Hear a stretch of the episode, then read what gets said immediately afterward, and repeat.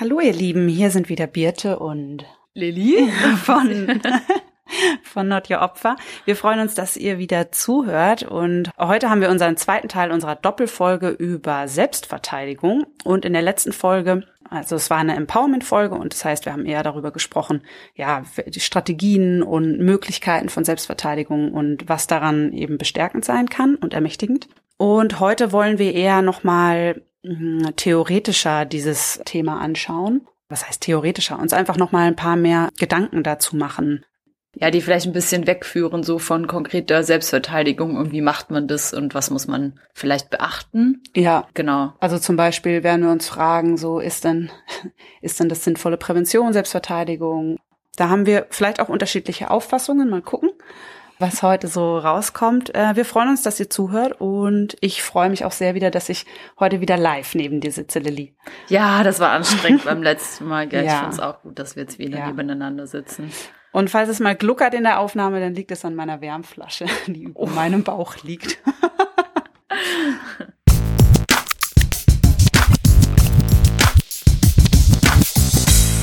Not Your Opfer, der Podcast über sexualisierte Gewalt.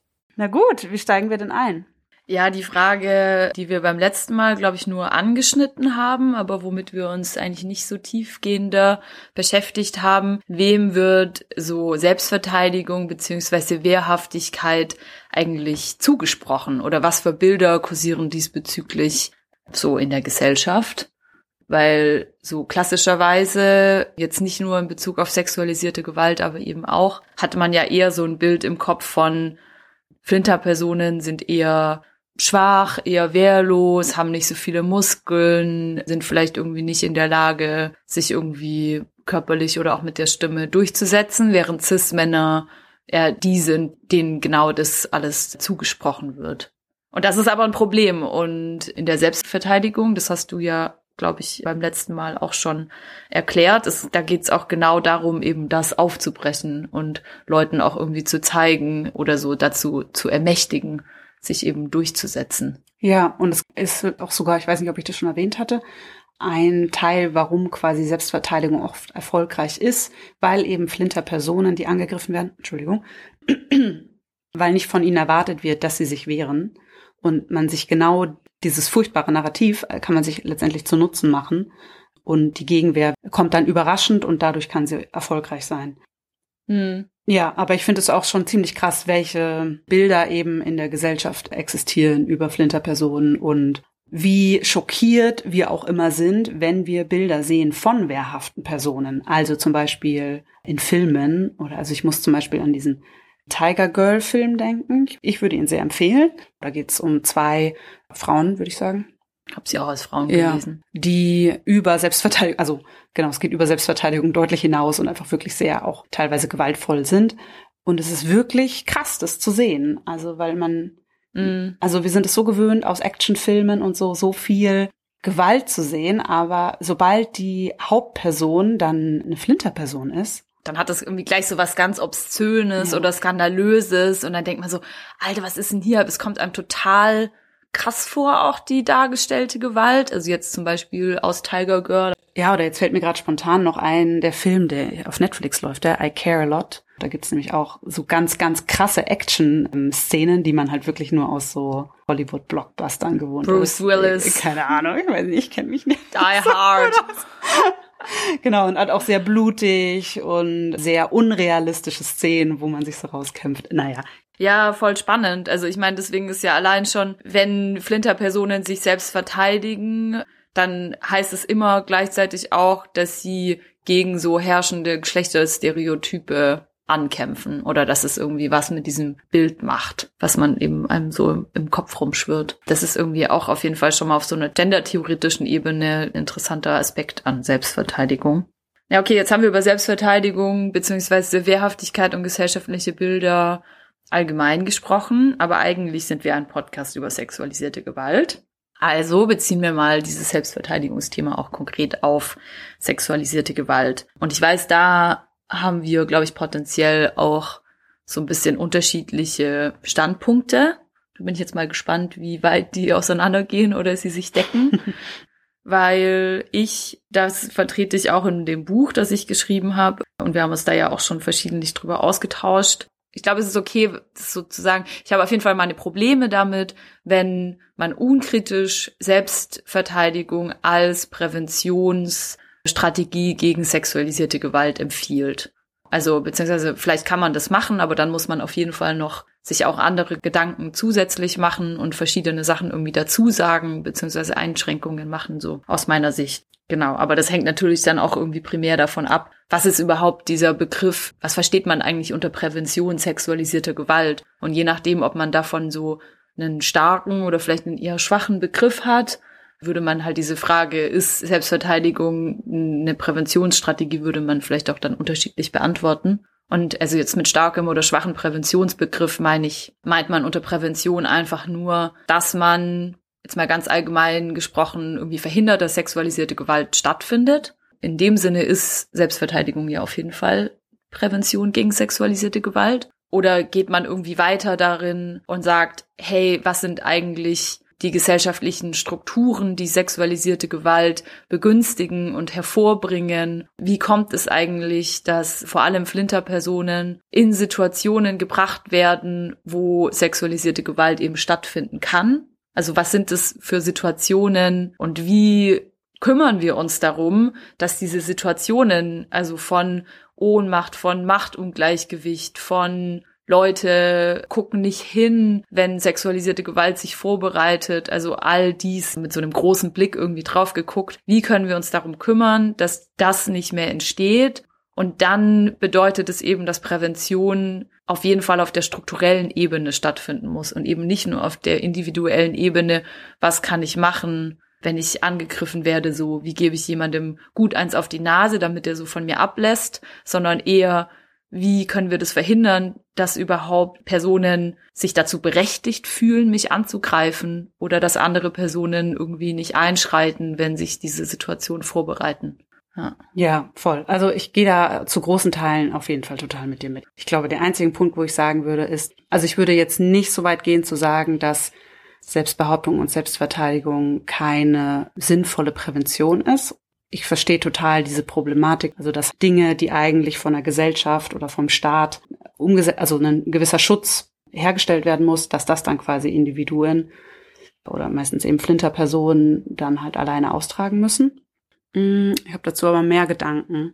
Zum einen glaube ich, wenn Selbstverteidigung angewendet werden muss, dann würde ich es auch nicht mehr als Prävention bezeichnen, weil dann bin ich ja schon mitten in einer Gewaltsituation, dann ist mhm. die Gewalt ja schon passiert. Mhm. Und alles, was eben aber diesen Selbstbehauptungsteil angeht, der ist ja präventiv vor der Gewaltsituation oder mhm. in, beziehungsweise sind es auch übergriffige Situationen, die natürlich vorher quasi stattfinden können, aber eben noch kein körperlicher Einsatz in einer lebensbedrohlichen Situation oder sehr bedrohlichen Situation. Mhm.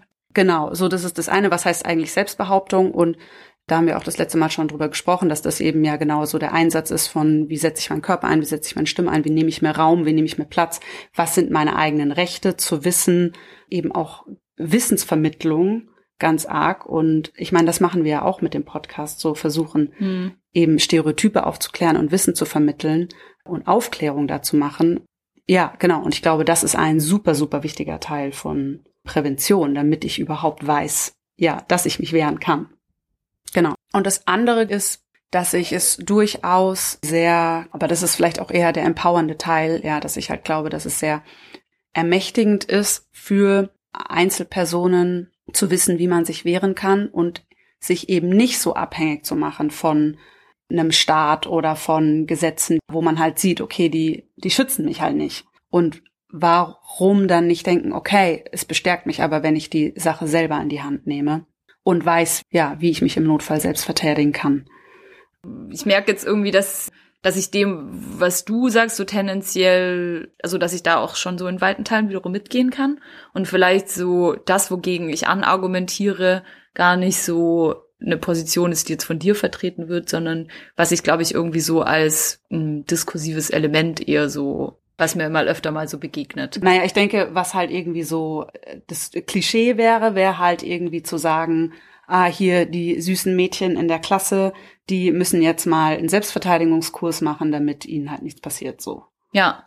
Da schwingt natürlich auch mit, was hat jetzt Lehrperson überhaupt für eine Vorstellung von Selbstverteidigung? Was denken die, was sie da alles lernen? Äh, das reicht natürlich nicht, nur zu denken, okay, damit ist das Problem sexualisierte Gewalt gelöst, wenn irgendwie sich alle Flinterpersonen nur mal eben schön äh, darum kümmern selber, wenn sie wissen, wie sie sich selbst verteidigen können.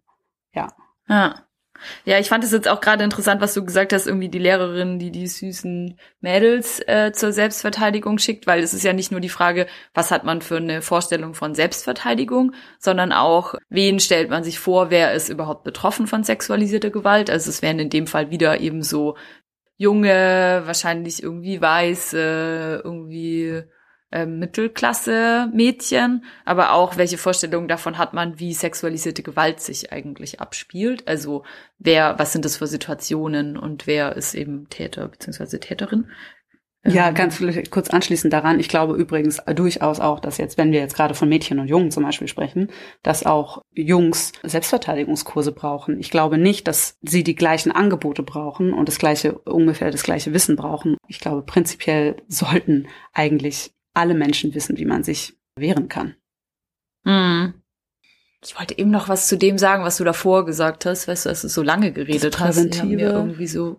Ah ja, genau, das war der Punkt. Ich wollte noch einmal kurz ergänzen, dass wenn ich sage, also genau, was ist Prävention und wie kann man eben Situationen sexualisierte Gewalt sozusagen an der Wurzel ausmerzen oder so, dass ich jetzt gar nicht, du hast jetzt auf so Gesetze beziehungsweise auf so staatliche Maßnahmen oder so ähm, dann referiert, als du dich darauf bezogen hast.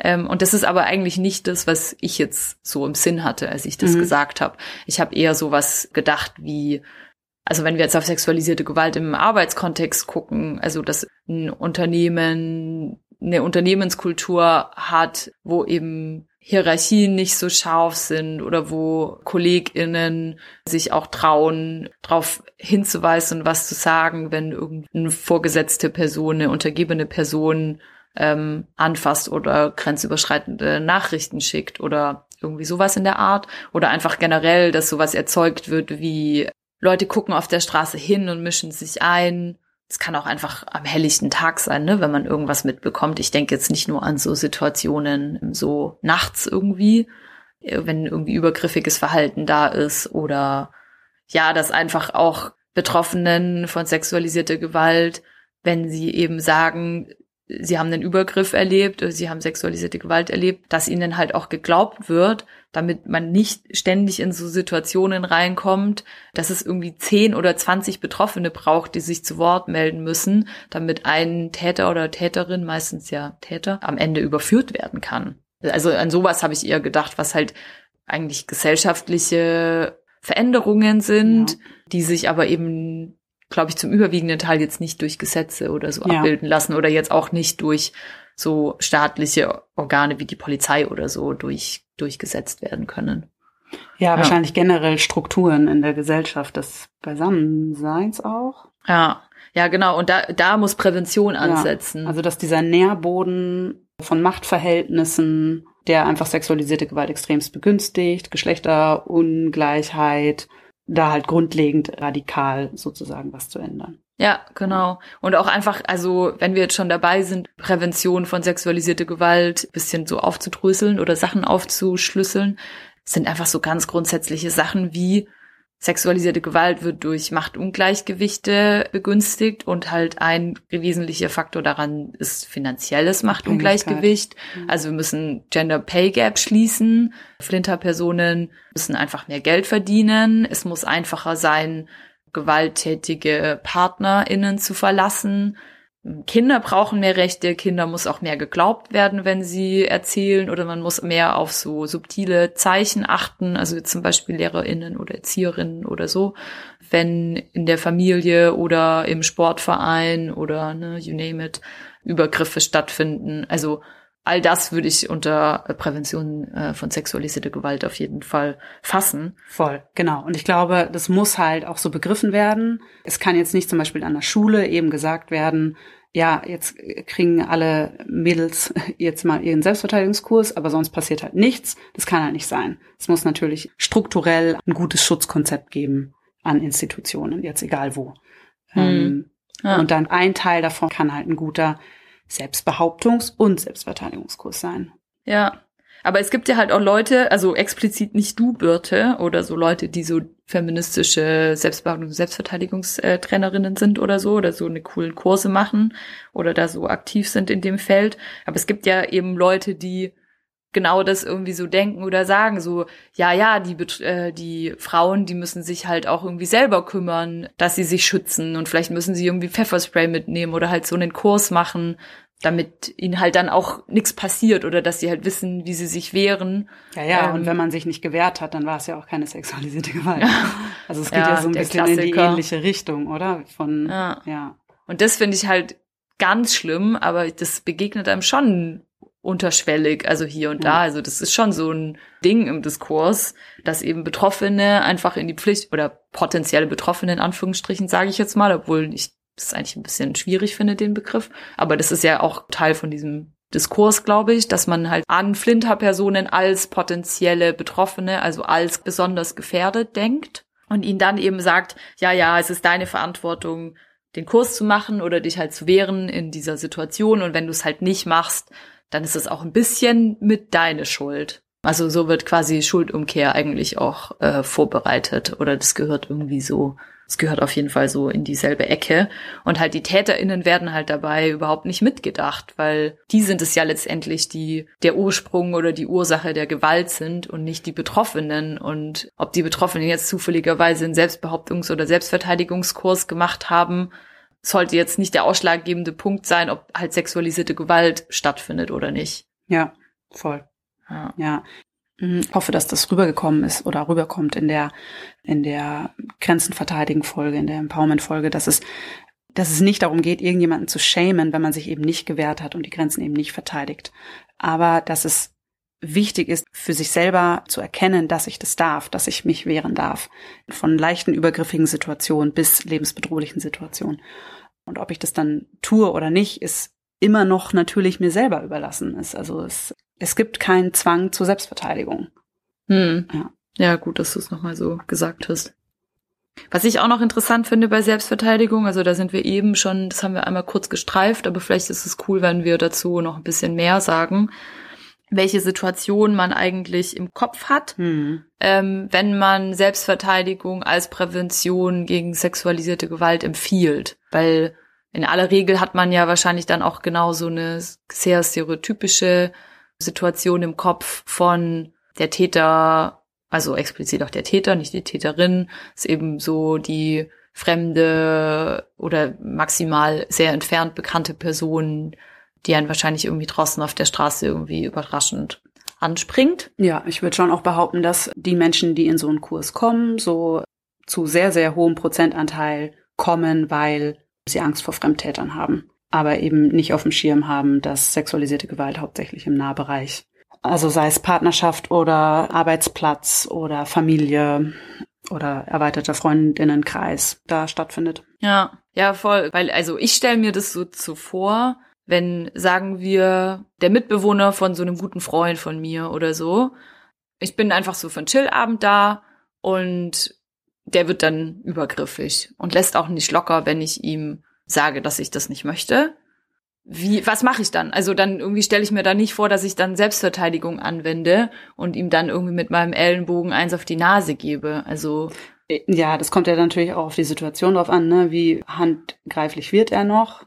ist es quasi so, dass du eben körperliche Techniken anwenden musst. Aber klar, ich meine, worauf du ja eher hinaus willst, ist die Frage, es ist sehr, sehr viel einfacher, und es zeigen auch Studien, dass Selbstverteidigung viel eher, also Frauen oder Flinterpersonen wehren sich viel häufiger gegenüber Fremdtätern, weil das eben diesem Stereotyp entspricht, gegen den kann ich mich wehren.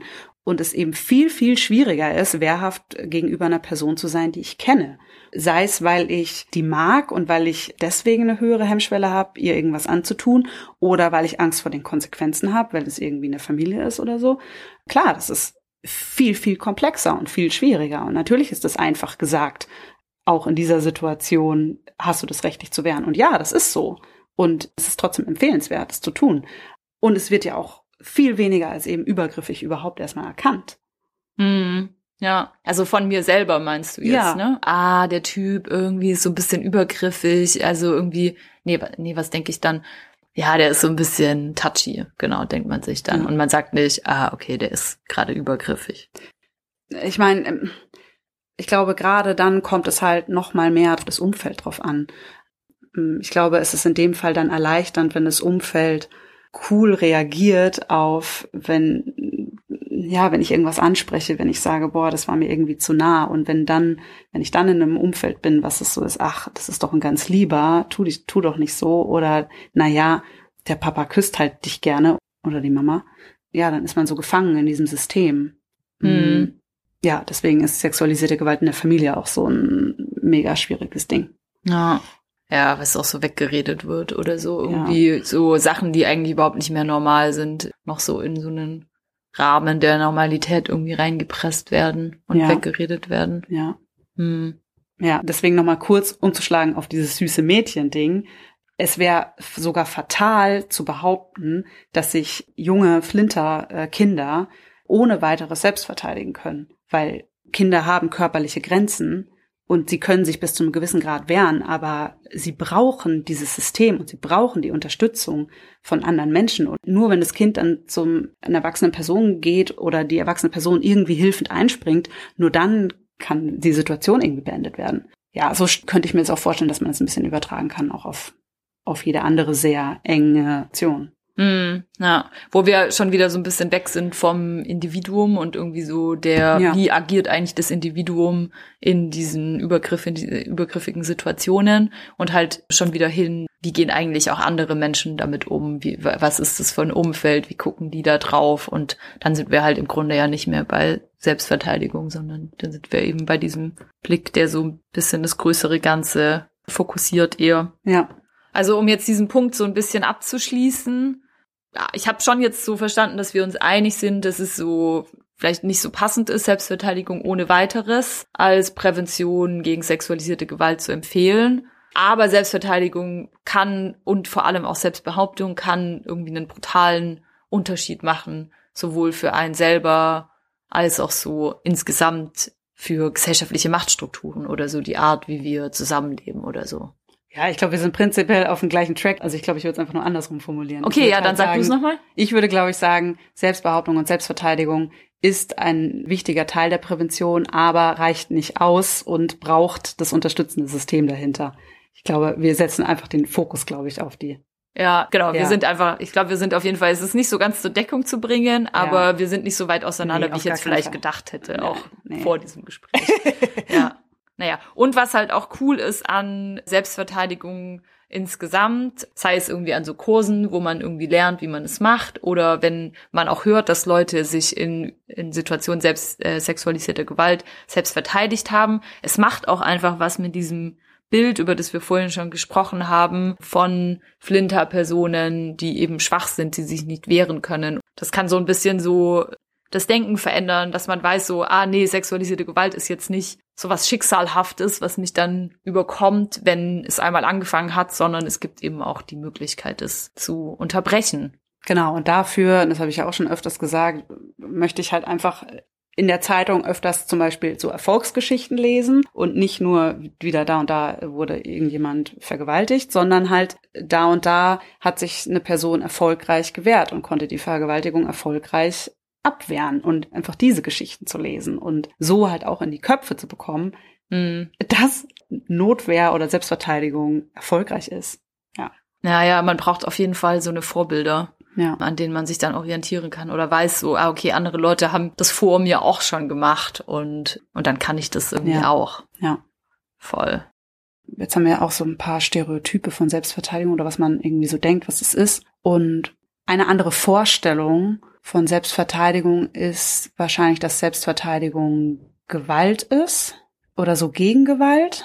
Mir stellen sich da immer so ein bisschen die Haare auf, weil ich eigentlich was gegen Gewalt habe und deswegen immer Wert drauf lege, dass Selbstverteidigung eben Notwehr ist und dass Notwehr nicht gleich Gewalt ist. Mhm. Sondern ich reagiere ja quasi auf die Gewalt, die mir angetan wird, um mich zu schützen. Ich möchte vor allem nur so weit gehen in meiner Notwehr, dass ich quasi geschützt bin und eben in eine sichere Situation wiederkommen kann. Und klar kann das bedeuten, dass ich sehr weit gehen muss. Mhm. Und es ist ja eben auch in dieser adrenalinbeladenen Situation eben ja auch nicht immer so ganz genau abschätzbar, ne, was ist jetzt noch angemessen und was nicht. Aber vom Konzept her ist mir das total wichtig, dass so mh, einfach vom Namen her sich das nicht schon so einzureden, oh, dann bin ich ja gewaltvoll, wenn ich mich wehre, sondern halt klar zu haben, nee, das ist, das ist gerechtfertigte Notwehr. Hm. Ja, ja, ich finde es voll gut, dass du das nochmal sagst, weil das ist auch so ein Gedanke, der sich mir in der Vorbereitung gestellt hat, weil eigentlich möchte man, also wenn man irgendwie pazifistisch ist oder ja auch einfach so eine Utopie vor Augen hat, dass man eben in so einer, ne, ganz klischeemäßig, in so einer friedlichen Welt miteinander leben möchte, wo eben Menschen sich gegenseitig respektieren und sich eben keine Gewalt antun, dann will man ja eben auch selber gewaltlos bleiben. Genau, und man läuft ja irgendwie so Gefahr oder, oder könnte man ja zumindest zuerst denken. Also du hast es jetzt eh schon anders irgendwie aufgedröselt und so und ich würde dir auf jeden Fall zustimmen. Aber ist mir schon so dieser Gedanke gekommen, dass man aufpassen muss, dass man nicht in so einer Art Gewaltspirale irgendwie dann feststeckt. Eben dieses Ding Gewalt gegen Gewalt und halt Mhm. auch die Frage, wie können wir es halt schaffen, uns nicht mehr selbst verteidigen zu müssen oder halt diese Logik der Gewalt irgendwie so insgesamt hinter uns zu lassen und eben in diese gewaltfreie, friedliche Gesellschaft einzutreten. Also die natürlich eben, wie gesagt, eine Utopie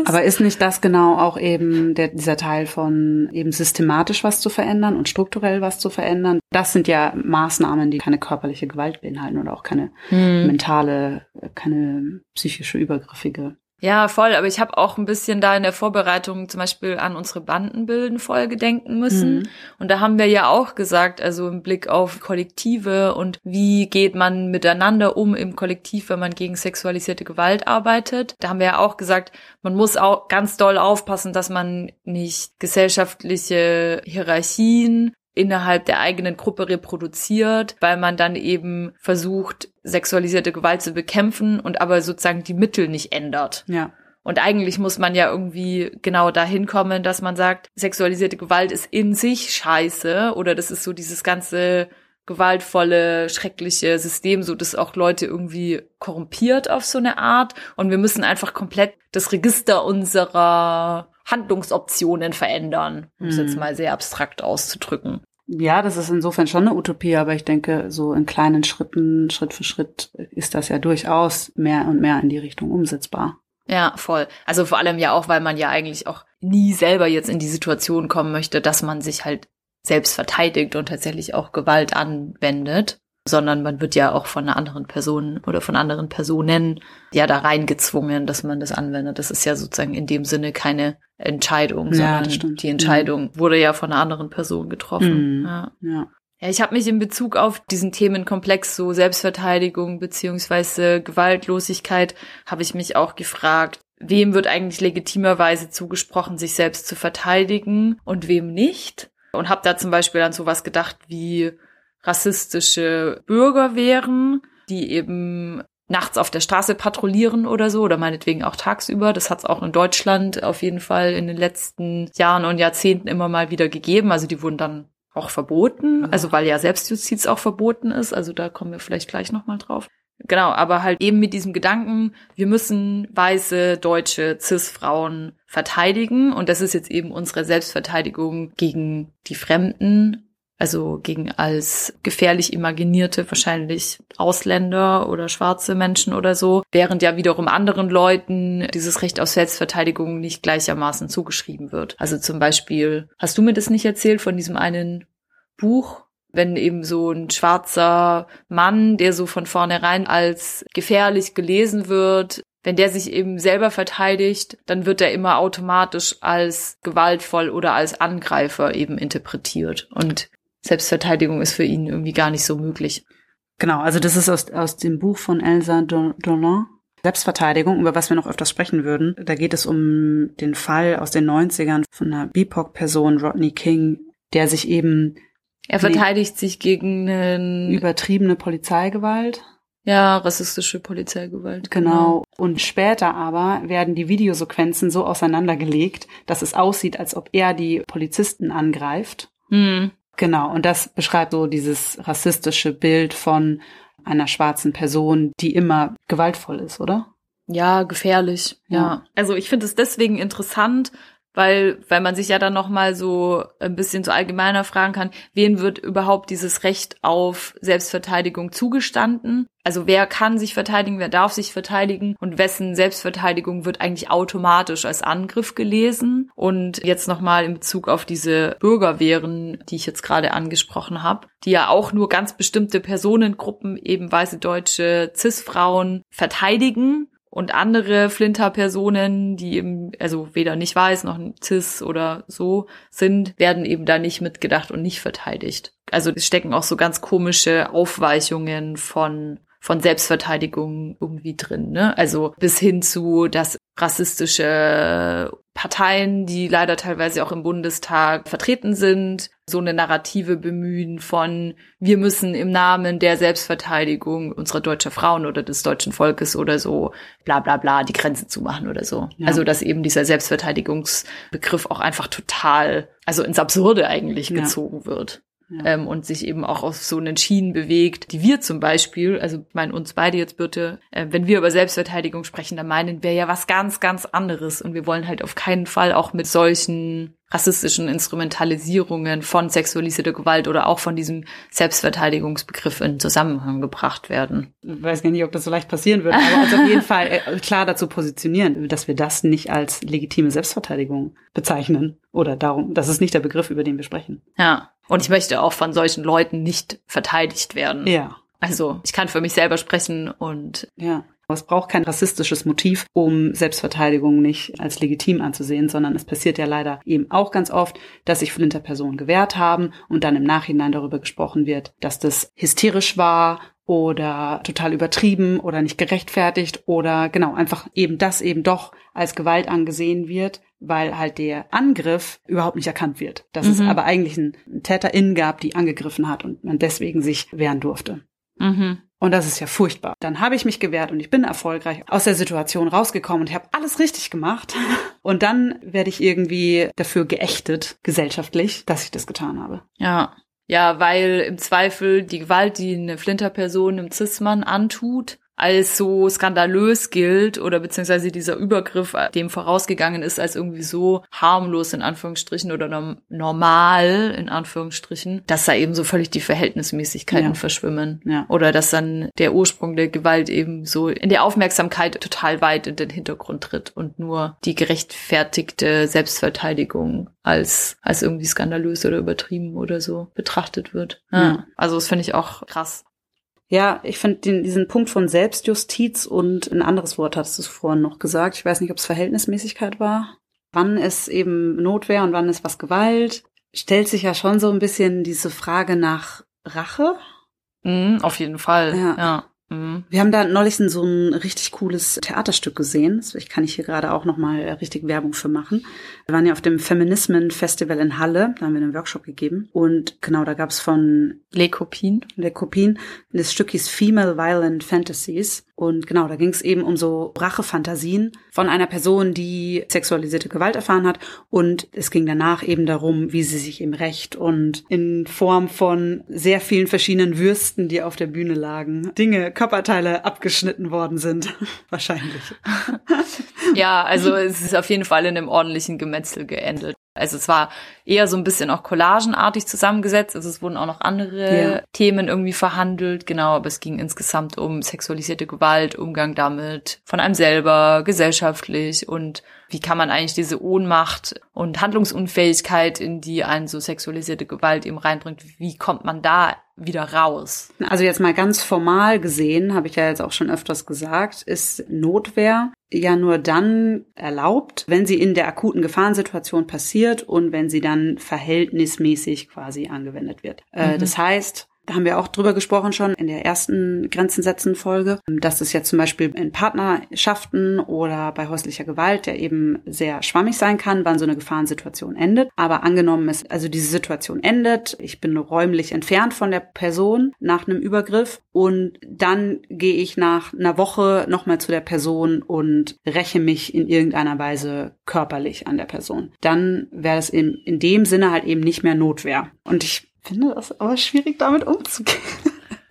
Ja, ich finde Rache auch total spannend. Ich habe mich da tatsächlich in so einem Uni-Kontext auch mal so ein bisschen damit beschäftigt. Und ich finde es interessant, in so einer Gesellschaft wie der unseren, da gibt es ja eigentlich ein Tabu der Rache. Und sie wird ja mit so ähnlichen Emotionen verknüpft wie Weiblichkeit eigentlich allgemein. Also dass Rache irgendwie als impulsiv, exzessiv, irrational, irgendwie so triebhaft und halt überhaupt nicht verstandesgeleitet besetzt wird. Und was halt daran spannend ist, eigentlich kommt dieses Tabu der Rache, das hat so was ganz Grundsätzliches damit zu tun, wie ist eigentlich unser Staat aufgebaut und dass eben in so einem Staat wie der, in dem wir leben, der Staat auch das Gewaltmonopol hat. Und dieses Gewaltmonopol, also das heißt, dass die Bürgerinnen eben nicht ihre Angelegenheiten untereinander regeln, also wenn mir irgendwie der Nachbar oder die Nachbarin was klaut, dass ich nicht zu dem hingehe, ihm eins auf die Nase gebe und mir das irgendwie zurückhole, sondern dass ich das eben gerichtlich zum Beispiel klären lasse oder so. Das Gewaltmonopol musste sich der Staat ja auch erstmal so holen von den BürgerInnen. Also, dass eben die Sachen eben so verregelt werden, dass es Gesetze gibt, dass es Leute gibt, die darüber richten. Also sowas wie Richter und Richterinnen, die braucht man ja gar nicht, wenn man in so einer Rachegesellschaft lebt. Und dass eigentlich dieses Tabu der Rache oder beziehungsweise der Selbstjustiz, was da dahinter steht, dass es eben ganz grundsätzlich damit verknüpft wird, dass wir in so einem Zentralstaat leben mit einer Gewalt Gewaltenteilung und dass eben den BürgerInnen eigentlich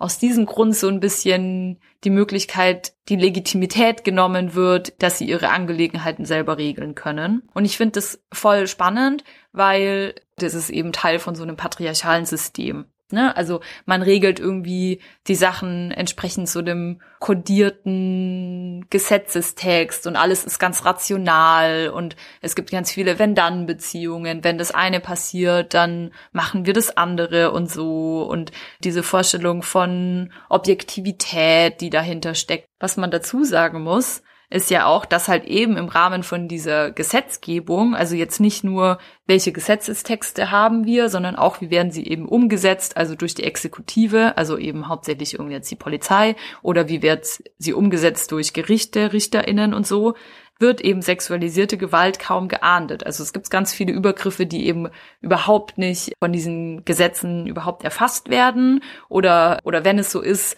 dann versuchen wir vielleicht das anzuzeigen, dann begegnen wir einer total voreingenommenen, vielleicht rassistischen, vielleicht sexistischen Polizei, die uns irgendwie noch zusätzlich verletzt. Und wenn irgendwas vor Gericht kommt, dann wird uns vielleicht da auch nicht geglaubt, dann gehen wir durch so ein richtig frustrierendes Gerichtsverfahren durch. Und genau, und am Ende stehen wir irgendwie mit einem Freispruch irgendwie des Täters oder der Täterin da. Genau, also das heißt, in Bezug auf sexualisierte Gewalt löst der Staat eigentlich sein Versprechen nicht ein, unsere Rechte zu wahren. Und wenn uns was passiert, sexualisierte Gewalt zum Beispiel, das eben zu ahnden. Und das ist ein Problem, finde ich. Jetzt habe ich viel geredet. Ich weiß nicht genau, was daraus folgen soll. Ich finde jetzt auch nicht, dass wir irgendwie so Rache irgendwie unkritisch als die Lösung für sexualisierte Gewalt oder den Umgang mit Täterinnen irgendwie propagieren sollten. Also das meine ich jetzt auch nicht. Aber ich kann es schon verstehen, dass Leute Rachefantasien hegen oder dass vereinzeltes auch umgesetzt wird, weil man von anderen Seiten nichts zu erwarten hat und weil Rachefantasien auch irgendwie dazu führen kann, dass man diese Position der Ohnmacht, in die ein sexualisierte Gewalt eben reinbringt, dass man die verlässt. Jetzt habe ich einen schönen Vortrag gehalten. Mhm. Bin ich ganz sprachlos. Naja, so Transformative Justice oder sowas wären ja andere Konzepte, aber ich glaube, da wollen wir jetzt heute nicht drüber sprechen. Ja. Ich glaube, das ist halt einfach nochmal eine andere Folge, so wie halt irgendwie andere Möglichkeiten damit finden. Und uns geht's mhm. ja irgendwie um diese, also in Bezug auf Selbstverteidigung. Steht Rache ja eigentlich auch vielleicht nach der Selbstverteidigung. Ich weiß nicht. Hm. Ja, es ist, also es ist schon was anderes auf jeden Fall.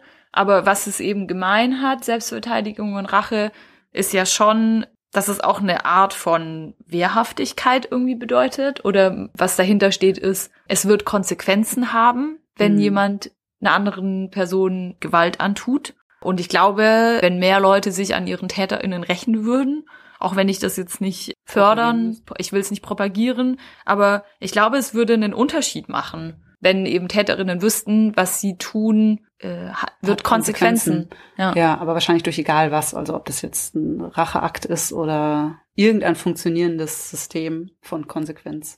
Ja. ja, letztendlich ist halt in, in der Rache auch irgendwie so ein Ausdruck davon, dass halt andere Sachen irgendwie nicht funktionieren. Beziehungsweise eigentlich, es rächen sich ja auch einfach brutal wenig Leute. Es ist ja schon eher so ein Ausnahmefall. Ja, ich habe mich auch gefragt, ob ich mal so Rachegedanken so wirklich hatte. Also ich kenne Menschen, die sehr rachedürstig, Mhm, rachlustig. rachelustig sind. Und ich habe mich dann gefragt, ob ich das schon mal wirklich so konkret hatte. Und ich glaube, ich habe eher dann so einen dunklen Wunsch nach, der Person soll so Karma-Schicksalmäßig so richtig Scheiße passieren. Mhm. Oder dass ich ihr dann irgendwelche Krankheiten wünsche oder. Aber tatsächlich habe ich dann gemerkt, mein eigener Ekel ist zu groß, um nochmal zu dieser Person zu gehen und nochmal sowas zu machen, weil ich finde die so eklig. Also ich habe jetzt speziell eine Person im Kopf, dass ich der gar nicht nochmal nahe kommen will und auch gar nicht mir irgendwie diesen Aufwand geben wollen würde, mir jetzt irgendeine ausgefallene Rache-Situation hier irgendwie auszufallen. Ja. Hm. Fand ich spannend, mich das selber zu fragen. So habe ich Rachegedanken. Ja. Also ich glaube, dass es schon auch geil sein kann, oder das hat mir auch dieses Theaterstück gezeigt, was wir eben schon Mhm. empfohlen haben, was wir zusammen in Halle gesehen haben. Ich glaube, es kann schon geil sein, so seine Rachefantasien auch zu pflegen und genau und irgendwie sich selber so als als handlungsfähig irgendwie da drin zu sehen, auch wenn man sie dann nicht in die Tat umsetzen muss oder vielleicht irgendwie andere Wege finden kann, um das dann zu kanalisieren. Aber ich musste auch so ein bisschen daran denken, du hast doch auch in der Empowerment-Folge gemeint, dass es für dich so empowernd tatsächlich war, im Zuge deiner Auseinandersetzung mit Selbstverteidigung und Selbstbehauptung in Gedanken nochmal diese Situationen Mhm. durchzuspielen, die gewaltvollen Situationen und dir zu überlegen, was hättest du anders gemacht in diesen Situationen und dass das auch für dich einen Unterschied gemacht hat. Und vielleicht kann man sich das mit den Rachefantasien irgendwie auch so ähnlich vorstellen. Also, dass Mhm. es einfach für einen selber einen Unterschied macht, auch wenn man die Vergangenheit natürlich nicht ändern kann. Klar. Genau, weil ich glaube, da ist ja letztendlich dann der Punkt. Geht es darum, dass die Person wirklich bestraft wird oder geht es darum, dass ich halt meinen Frieden finden kann mit meinen Erfahrungen? Und was braucht es dafür? Braucht es dafür einen Täter in, äh, der, die im Gefängnis sitzt? Braucht es einfach nur, dass mir Recht gegeben wird? Braucht es, dass ich mich einfach wieder gut fühle und vielleicht keine, ähm, im schlimmsten Fall keine Traumatisierung irgendwie mehr mit mir rumschlippe? Also was braucht es ganz super individuell für jede Person, dass man mit dem Erfahrenen umgehen kann?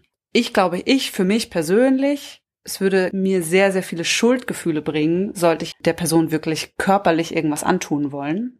Könnte ich für mich nicht vereinbaren, weil es einfach meine persönliche Moralvorstellungen irgendwie nicht zusammengeht. Ja, keine Ahnung. Wir haben durchaus den Plan, über Rache mal noch eine ganz eigene Folge zu machen. Also wenn euch das, was wir jetzt gesagt haben, irgendwie zu eigenen Gedanken angestachelt hat, wenn ihr uns widersprechen wollt oder uns sonst noch irgendwas sagen wollt, dann schreibt uns gerne. Dann können wir das mit aufnehmen, diese Folge. Also ich will nicht versprechen, äh, einen zeitlichen Rahmen. Also die Wahrscheinlichkeit ist es erst in einem halben Jahr oder einem Jahr oder so tatsächlich dann so weit sein wird. Die ist ziemlich hoch, aber die Zuschriften gehen auf jeden Fall nicht verloren. Ja. Aber mir fällt es auf jeden Fall schwer, darunter einen Punkt zu setzen, weil ich glaube, ich selber einfach merke, dass ich da einfach in so einem krassen moralischen Dilemma bin. Es gibt einfach kein richtig und falsch. Naja, außer halt auf der rechtlichen Ebene, was halt Ja. erlaubt ist und was nicht. Ja. Ja. Du, wir haben doch vorhin schon über dieses Buch gesprochen, Selbstverteidigung von Elsa Dollin. Mhm. Das haben wir ja beide gelesen, auch so ein bisschen als Vorbereitung auf diese Folge. Und es gibt da noch einen Punkt aus diesem Buch, über den ich auch noch gerne mit dir sprechen würde. Und zwar, das kommt ganz am Ende erst vor in diesem Buch.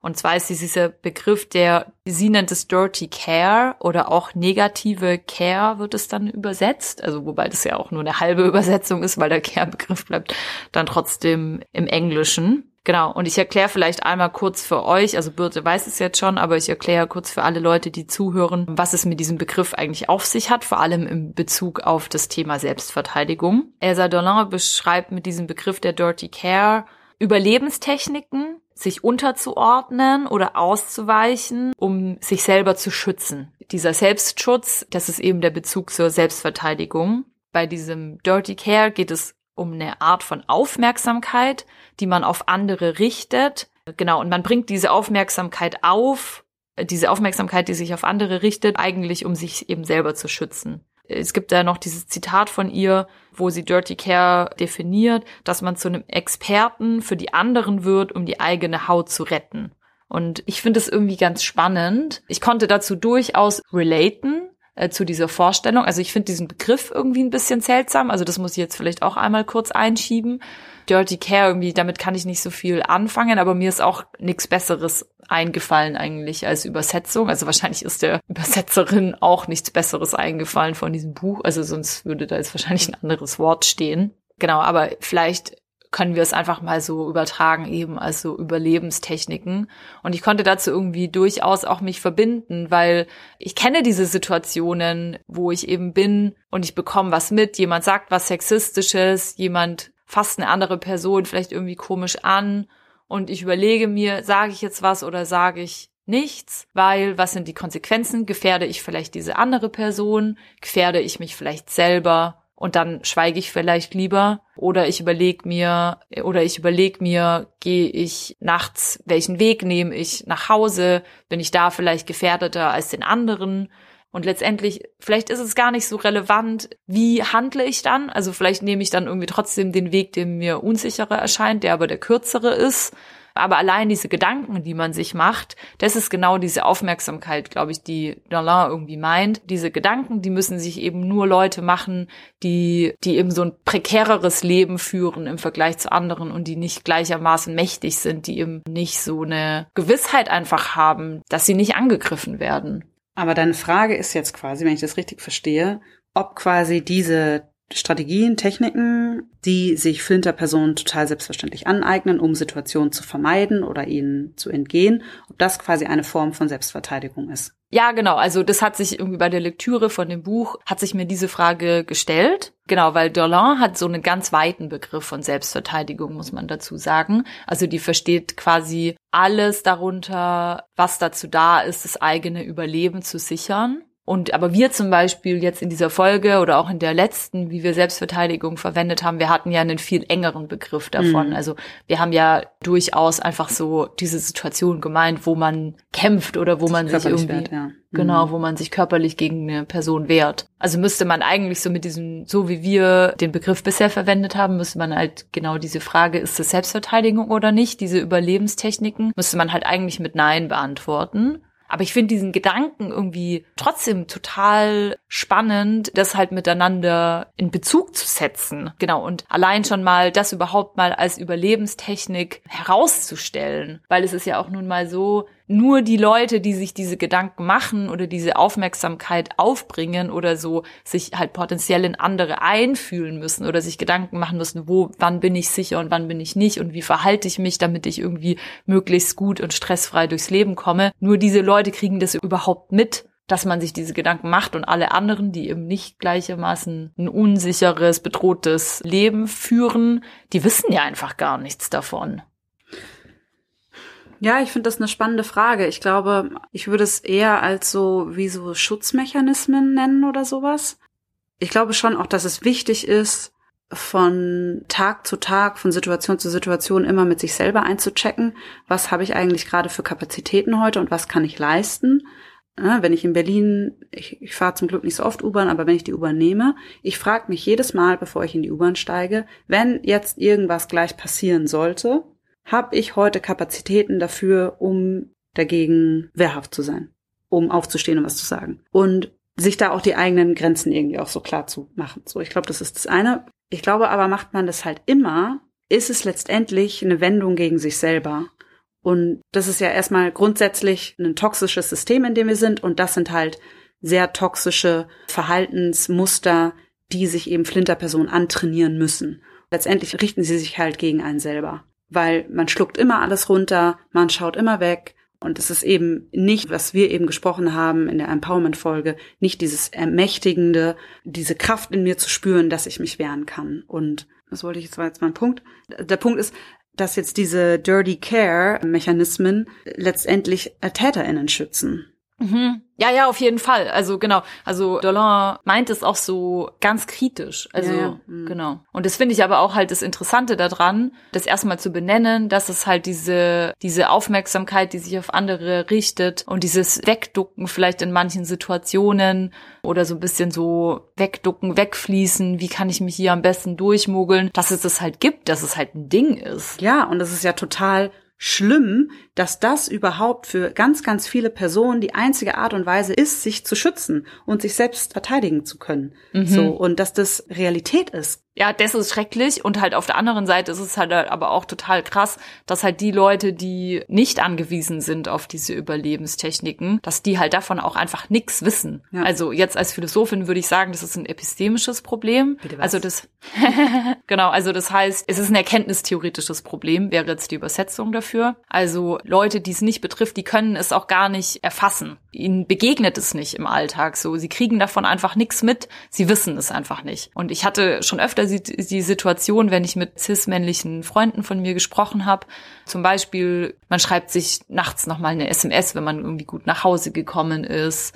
Oder genau, man, Dass man, man den längeren Weg nimmt. Genau, man wechselt die Straßenseite mhm. vielleicht in manchen Situationen oder geht irgendwie Umwege oder also, ne, also es gibt so viele so kleine Kleinigkeiten oder man überlegt sich, okay, wo werde ich nachher langfahren? Will ich einen Top anziehen oder will ich mir vielleicht lieber ein T-Shirt anziehen, um vielleicht irgendwie dumme Sprüche bisschen vorzubeugen mhm. oder irgendwie mhm. sowas in der Art? Wenn ich halt diese ganzen Sachen, ne, das würde ich jetzt auch alles unter Dirty Care irgendwie subsumieren.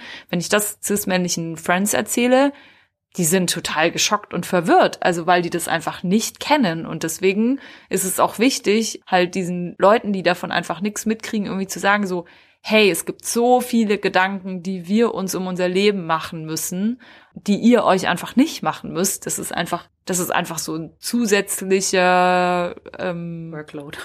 Ja, zusätzlicher Workload. Also es ist einfach zusätzlich irgendwie anstrengend und andere Leute müssen das einfach nicht machen. Das zu benennen, dass es existiert und dass es einfach Kapazitäten auch frisst, das finde ich schon irgendwie total wichtig, auch wenn wir das jetzt vielleicht nicht als Selbstverteidigung irgendwie fassen würden. Wobei es natürlich auch, ne, also wir sind beides weiße Cis-Frauen. Das heißt, wir können uns trotz allem noch relativ unbehelligt, würde ich sagen, jetzt zum Beispiel durch Berlin oder so bewegen.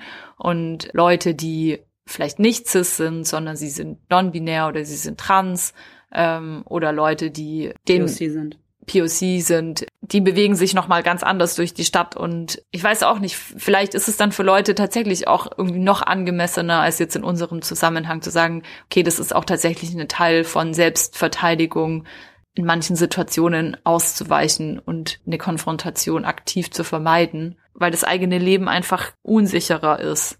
Aber das ist wiederum auch für mich so ein bisschen ein Erkenntnistheorie. Also ich kann mich ja. da schlecht reindenken. Ja. Ich frage mich, welcher von diesen Strategien sind wirklich sehr sinnvolle Strategien? Also zum Beispiel fühle ich mich unwohl und stehe am U-Bahnhof und spreche eine Gruppe an und frage, hey, darf ich mich zu euch dazustellen? Darf ich mit euch zusammenfahren? Ja, genau. Es gibt bestimmt sehr viele positive dieser Überlebensstrategien, die eben nicht toxisch sind und sich nicht gegen einen selber richten. Mhm. Aber gerade dieses über sich etwas ergehen lassen, vor allem so ein körperlicher Angriff oder ein verbaler, übergriffiger, ist halt so heavy, das immer und immer wieder runterzuschlucken und halt, ja, dagegen nicht vorzugehen. Mhm. Ähm, ja. Ja, also der Wunsch wäre, also, ne, wir waren ja vorhin auch schon bei Utopien und so, dann auf jeden Fall halt diese Aufmerksamkeit und diesen Selbstschutz eigentlich aufzugeben und halt in den Widerstand zu gehen und diese Sachen nicht über sich ergehen zu lassen.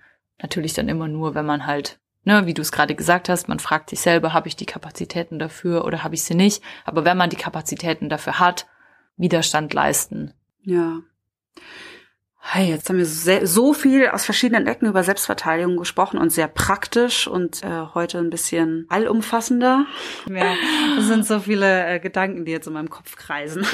Ja, reicht jetzt aber vielleicht auch, reicht vielleicht auch einfach an sehr, sehr vielen Gedanken, die wir jetzt zu diesem Thema hatten. Das kann jetzt auch erstmal verdaut werden. Ja, das geht unseren HörerInnen wahrscheinlich genauso. es waren sehr, sehr viele Gedanken, sehr viele Impulse in unterschiedliche Richtungen. Und ja, wenn ihr uns noch was zur Selbstverteidigung sagen wollt, wenn wir was vergessen haben, wenn wir irgendwas aus eurer Sicht irgendwie Komisches gesagt haben, dann, dann schreibt uns einfach. Ja, teilt gerne eure Gedanken mit uns. Da freuen wir uns so oder so immer sehr drüber. Ihr könnt das auch auf Instagram machen, zum Beispiel unter at notyouropfer.podcast. Da könnt ihr uns immer schreiben oder eine E-Mail an notyouropfer at riseup.net. Wir freuen uns immer, mit euch ins Gespräch zu kommen. Oh, mein Magen knurrt. Wir haben noch eine Sache zu tun. Der Newsletter, wolltest du das sagen? Ja. Ah. Du bist so stolz auf unseren neuen Newsletter. Willst du ihn bewerben? Ja, genau. Also wenn ihr nicht direkt mit uns in Kontakt gehen wollt, also wenn ihr das gut findet, wenn das alles so ein bisschen einseitiger verläuft, wie Oder beim wenn Podcast. ihr kein Instagram habt. oder wenn ihr kein Instagram habt, genau, dann, ähm, dann gibt es jetzt so ein neues Tool auf unserer Website, das ist perfekt für euch, nämlich der Newsletter. Zu dem könnt ihr euch anmelden und dann schicken wir euch eine Nachricht, wenn es irgendwelche Neuigkeiten gibt. Also zum Beispiel, wenn es eine neue Folge gibt oder wir eine Veranstaltung machen oder sowas in der Art. Und unsere Website heißt Surprise. Notyouropfer.de. Hey.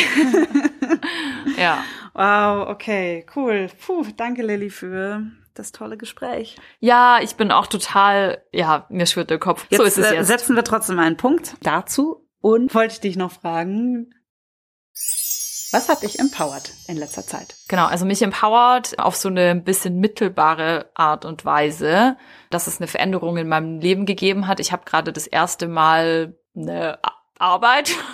Das stimmt nicht. naja, also so wie äh, gesellschaftlich Ja, Lohnarbeit äh, in der wird. Regel äh, definiert wird. Genau, also ich gehe irgendwie eine bestimmte Stundenzahl, setze ich mich vor meinen Laptop oder fahre ins Büro und dafür kriege ich irgendwie Geld, was halt mehr ist als Hartz IV plus X. Und ich will jetzt gar nicht Werbung machen für Lohnarbeit, darum geht's gar nicht. Aber ich merke, dass es mich auf eine Art empowert, dass es mir Sicherheit gibt und Stabilität, dass ich mehr Geld zur Verfügung habe und dass es eine Art ist, dass ich auch das Gefühl habe, so ich und das, was ich tue als Person, also auch irgendwie als Aktivistin oder so, dass da so eine gewisse oder, ja auch als Arbeiterin, dass da sowas ist wie eine Anerkennung für das, was ich tue, weil ich habe schon eigentlich so in der Zeit, wo seit ich fertig bin mit dem Studium, habe ich immer mal wieder damit gehadert, dass ich halt Hartz IV bekomme und dass es halt einfach wahnsinnig wenig Geld ist, dass ich extrem wenig Spielräume habe, was ich mache, was ich mir kaufe, wie ich mich halt in der Welt bewege.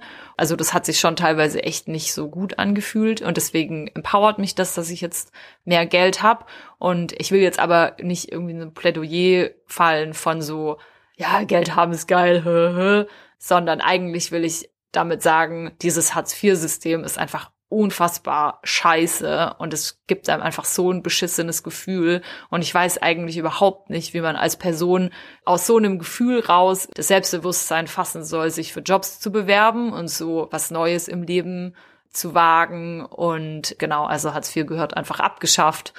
Diesen Schlenker wollte ich euch jetzt auf jeden Fall nochmal mitgeben. Ja, aber ich meine, klar, es geht nicht darum, dass wir jetzt irgendwie super reich werden wollen. Aber letztendlich haben wir heute auch geredet, voll der wichtige Punkt für Flinter-Personen ist, dass sie mehr Geld verdienen. Ja, stimmt. Und ja. ich meine, also ich merke das auch. Ich hatte ja eine Förderung dieses Jahr und die hat mich einfach so krass erleichtert, weil ich einfach nicht, gut, ich bin selbstständig, das ist eh nochmal eine andere Geschichte, aber ein gewisses Grad an Geld erleichtert halt einfach auch und ich finde, das darf man auch ruhig mal so sagen, dass es so ist. Nee, aber ja. Birte, jetzt erzähl mal, was hat dich denn empowert? Ja, also jetzt könnte ich das natürlich auch daran anschließen, aber es ist jetzt nicht so aktuell bei mir gerade. Und mh, ich muss sagen, habe ich jetzt tatsächlich gerade vielleicht wirklich nichts, wo ich so sagen kann, ja, das hat mich jetzt so mega empowert. Es liegt aber auch daran, ich habe es ja vorhin gesagt, ich habe so eine Wärmflasche auf meinem Bauch liegen, genau, weil ich eine Blasenentzündung habe. Und ich finde, krank sein ist für mich echt schwierig. Und ich bin da schon besser drin geworden im Umgang damit. Es hat auch schon sehr viele Jahre Arbeit hinter sich. Aber mir geht's immer noch echt schwierig und ich werde sehr schnell, ja, habe ich so depressive Symptome und die ganze Welt ist furchtbar. Ja, deswegen muss ich mal, glaube ich, mal so ehrlich sein. Ich arbeite sehr stark an Kranksein und wie ich, wie ich gut damit umgehen kann und habe aber heute noch keine Lösung dafür. Aber, Also- ja, möchte mich gerne damit hier so verletzlich zeigen. Ja. ja, ich finde es total gut, Birte, dass du jetzt nicht irgendwie gesagt hast, hey, wir haben ja diese Empowerment-Frage und wir müssen in jeder Folge irgendwas erzählen, was uns empowert, einfach nur aus Prinzip, weil das ist ja auch total was Destruktives, weil gerade von Flinter-Personen ja so oft es abverlangt wird, lächel doch mal, Mhm. ne, wie geht's dir denn? Ja, klar geht's mir gut, ich komme mit allem klar, zu Hause ist die Hölle, aber so, klar, ich lächle trotzdem und mir geht's gut. Und genau, sich einfach mal so zu zeigen von, nee, es ist nicht alles gut und gerade empowert mich nix, ich habe Schmerzen. Das ist auch total wichtig, dass das mal Raum haben kann. Ja. Ja, und sich zurückzuziehen und sich um sich selber kümmern. Da, da, da. Kann ich dann jetzt nach dieser Aufnahme? Ja, dann legst du dich wieder ins Bett. Aber geil, dass wir die Folge trotzdem gemacht haben. Ja, vielen Dank dir, Lilly. Ja, danke dir. Vielen Dank euch fürs Zuhören. Bis zum Ja. nächsten Mal. Danke, bis dahin. Tschüss.